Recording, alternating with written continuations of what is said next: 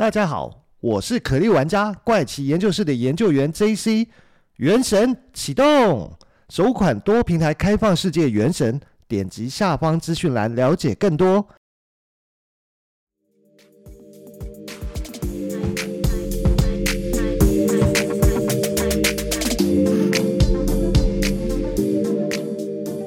嗨，大家好，欢迎来到怪奇研究室，我是 JC。那这是怪奇研究室的首播。然后关于怪奇研究室，主要就是去找出一些有趣的时事新闻，想要跟大家来分享。但是我们比较想要从呃特别有趣的新闻来做一个分享。举例来讲说，我们的首播要聊什么呢？其实我们要聊的就是关于皇室这件事情。大家知道现在全世界还有多少个皇室吗？目前全世界大概有两百多个国家，那目前还存在的大概皇室有二十六个。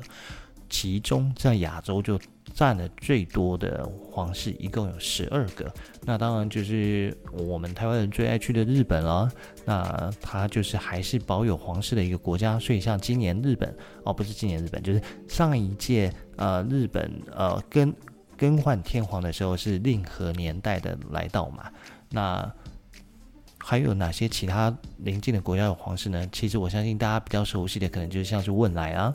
还有泰国啊，也都是有皇室。那事实上，马来西亚也有皇室哦。那再就是中东的这些阿拉伯国家，相信大家一定都是非常熟悉，不管是在电影、电视剧，可能都很常看到他们的呃皇室的一些身份出现在剧中，呃，待了一角，或者是事实上，他们也是很多的在全球有投资非常多的一些国家。那像甚至是说，像日本的软银，他们的有一个愿景基金，其中一个大股东也就是中东的这些皇室哦。那中东呢，其实当然它的一个皇室密集度是最高的啦，就有七个。那最主要也就是因为中东他们这些阿拉伯国家很多就是保有这样的一个皇室部分。那其中以阿拉伯，它的皇室的成员又是最庞大的，它光是王子就有高达五千多位。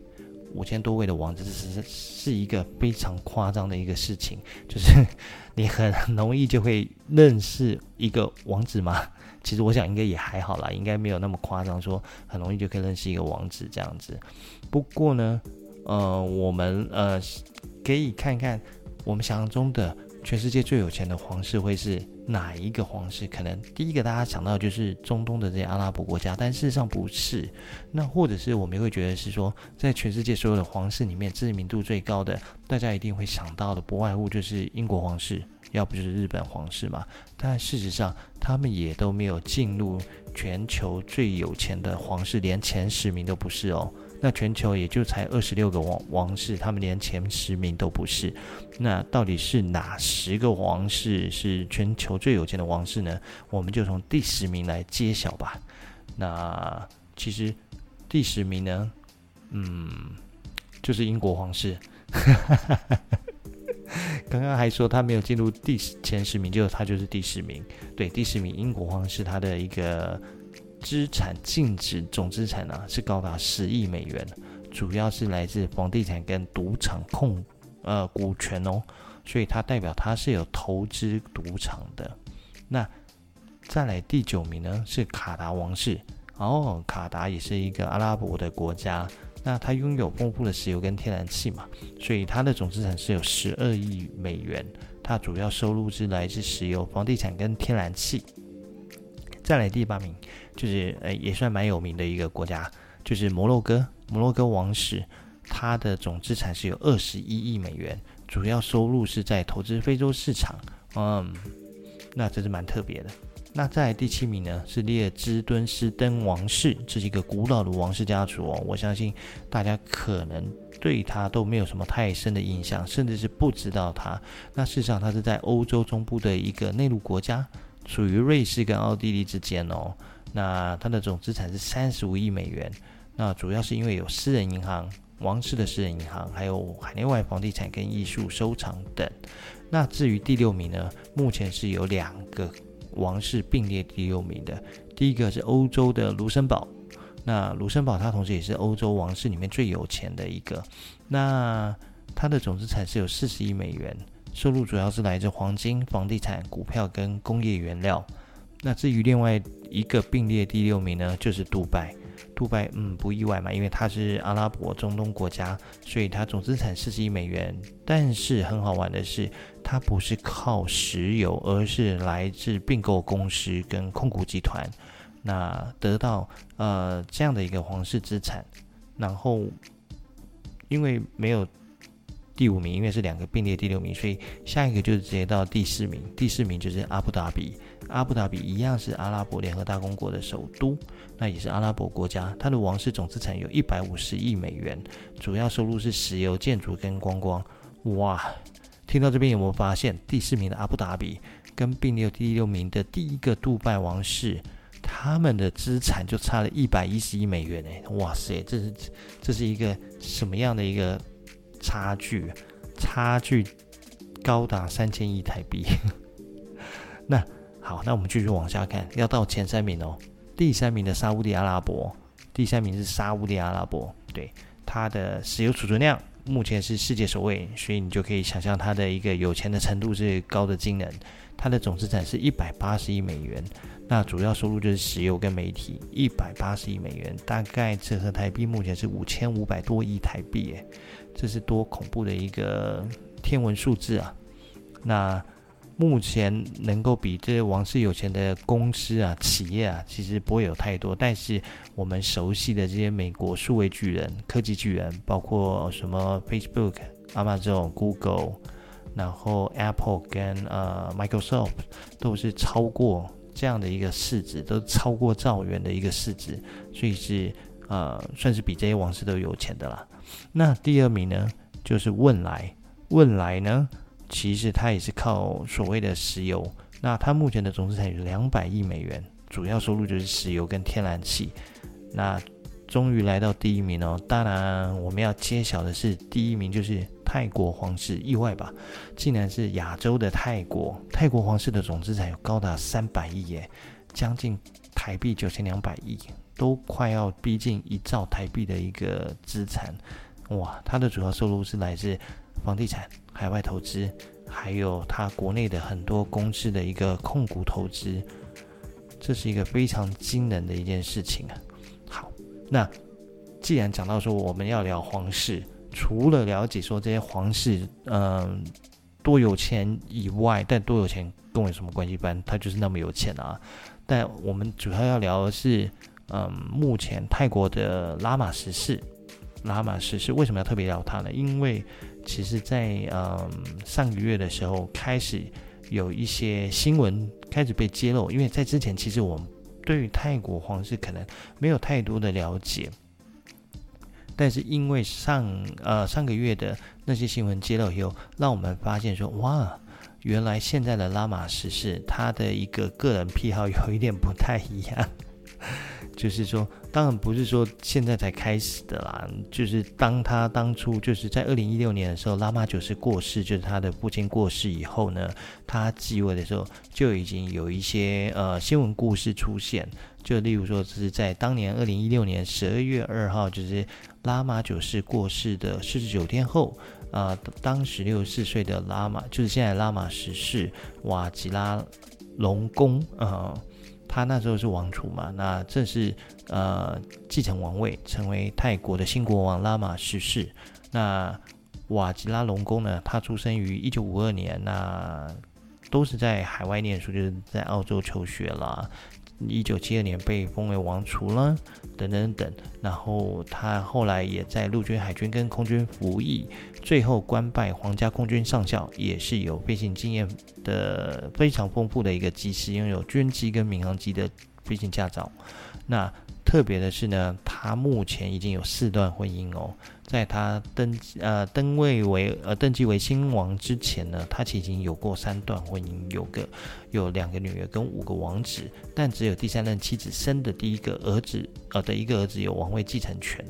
然后嗯、他比较特别是说，他其实嗯，在他还没有成为国王之前，其实就还蛮爱花钱的，因为刚刚已经讲了嘛，既然泰国王室是全世界最有钱的王室，那他的资产在这么呃有这么庞大的一个金源的情况下，他花钱相信肯定是不会手软的嘛。就跟我们常听到很多所谓的富二代，或他们出去其实消费的时候都是一掷千金，都会非常的惊人。那比较特别的呢，是光是在他当初的加冕典礼的时候，就斥资大概九亿台币，九亿六千万台币来办这场典礼。那接下来呢，是他呢，也是光是，嗯，在当时一九年的时候，他也娶了他第四段的，呃，娶了他的第四位老婆，成为他第四段婚姻。那他的第四位老婆呢，就是所谓的王后啦。那他其实是长期陪伴他的一个伴侣，那是空姐出身，那后来加入军方，成为他的一个护卫队，那最后官拜将军，所以他再从当时呢变成一个从将军变成夫人贵族的头衔，变成呃正式的一个泰泰国皇后这样的一个身份，那。我们来先回来讲，刚刚因为刚既然提到泰国王室非常有钱，他到底多少钱？他的一个资产，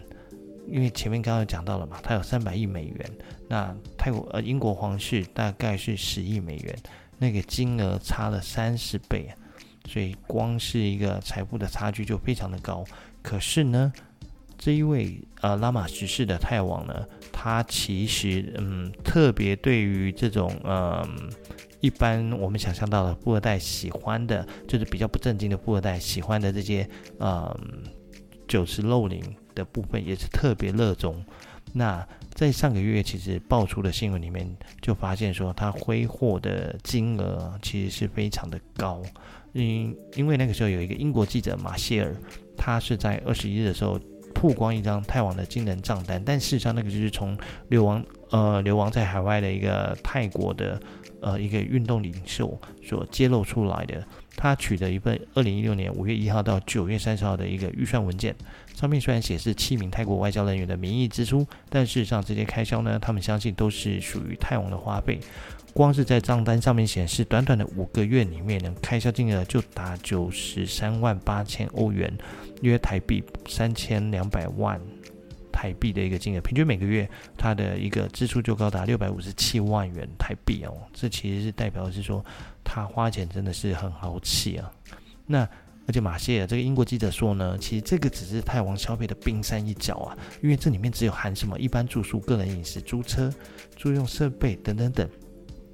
但是泰王身边的妻妾成群了，他们的住宿啦、生活开销啦、旅馆啦等等等，还有搭飞机的费用、直升机的开销都没有在这张账单里面。所以英国记者马歇尔相信呢，泰王的开销呢，截至目前为止应该早就超过十亿美金了，将近上百亿台币啊！所以这很恐怖诶。你看他的总资产三百亿美金，他从上任到现在就可以花到十亿美金，这是一个非常惊人的，所以难怪会说富不过三代。如果每一代都这么会花的话，那三百亿就算有再多钱也会被花完的一天。但事实上，目前因为三百亿还是一个很高的金额啊，所以十亿应该还好了，还够，还很够花了。对啊，而且呃，英国记者马歇尔说，泰王对德国又特别情有独钟，所以。非常喜欢跑去德国，甚至是在这次疫情期间哦，他还是跑去德国去那个避难，他并没有留在泰国，而且是带着成群的妻妾跑去泰呃德国避难了，而且甚至传出说泰王拉玛十四啊瓦吉拉隆功在德国一战二十啊，就是一战二十个妻妾们。对，而且还有一个很很奇怪、很特别的一个封号啊，他把他这些嫔妃们封为性战士啊，所以呢，这个嗯，对，还可以这样说，他的私生活私生活真的看起来是非常的精彩啊，不是我们一般人能想象，真的很像是传统在看电视剧以前的宫廷剧，这些国王都有成千上万，当然没那么多啦，就是非常多啦，数不完，就是非常多的妻妾。呃，嫔妃陪伴在他身边，所以这算一个真的是让我们很难以想象的一件事情啊！就是没想到说，嗯，泰泰皇不只是最有钱的皇室，他也有一些特别的一些癖好。对，那讲到泰皇呢，那就可以顺便再聊到刚刚有讲到，也是全球前十大有钱的皇室之一的杜拜。那杜拜皇室呢？他是目前是并列第六名的一个有钱的皇室嘛，但是呢，在 杜拜皇室呢，他之前也发生了一些丑闻，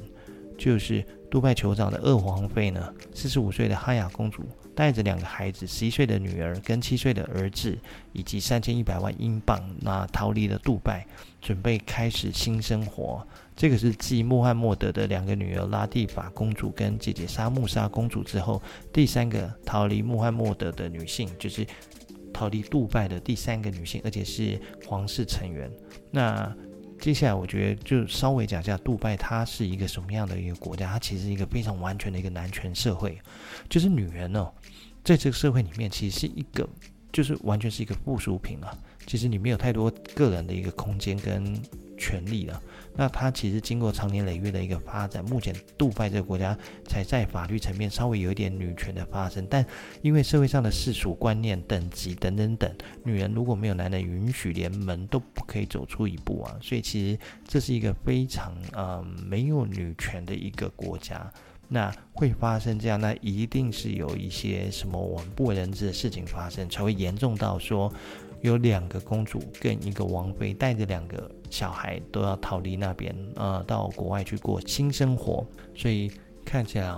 王室跟有钱人的饭碗一样，都不是一般人能捧的，不是一般人能吃得好或者是住得好、穿得好的。那这就是这一集啊，首播这一集呢，想跟大家聊聊的一个观察到的一个有趣的一个新闻事件吗？嗯，应该算新闻记录吧。那下一集我们再跟大家聊聊其他看到特别有趣的事情哦。那先这样啦，拜拜。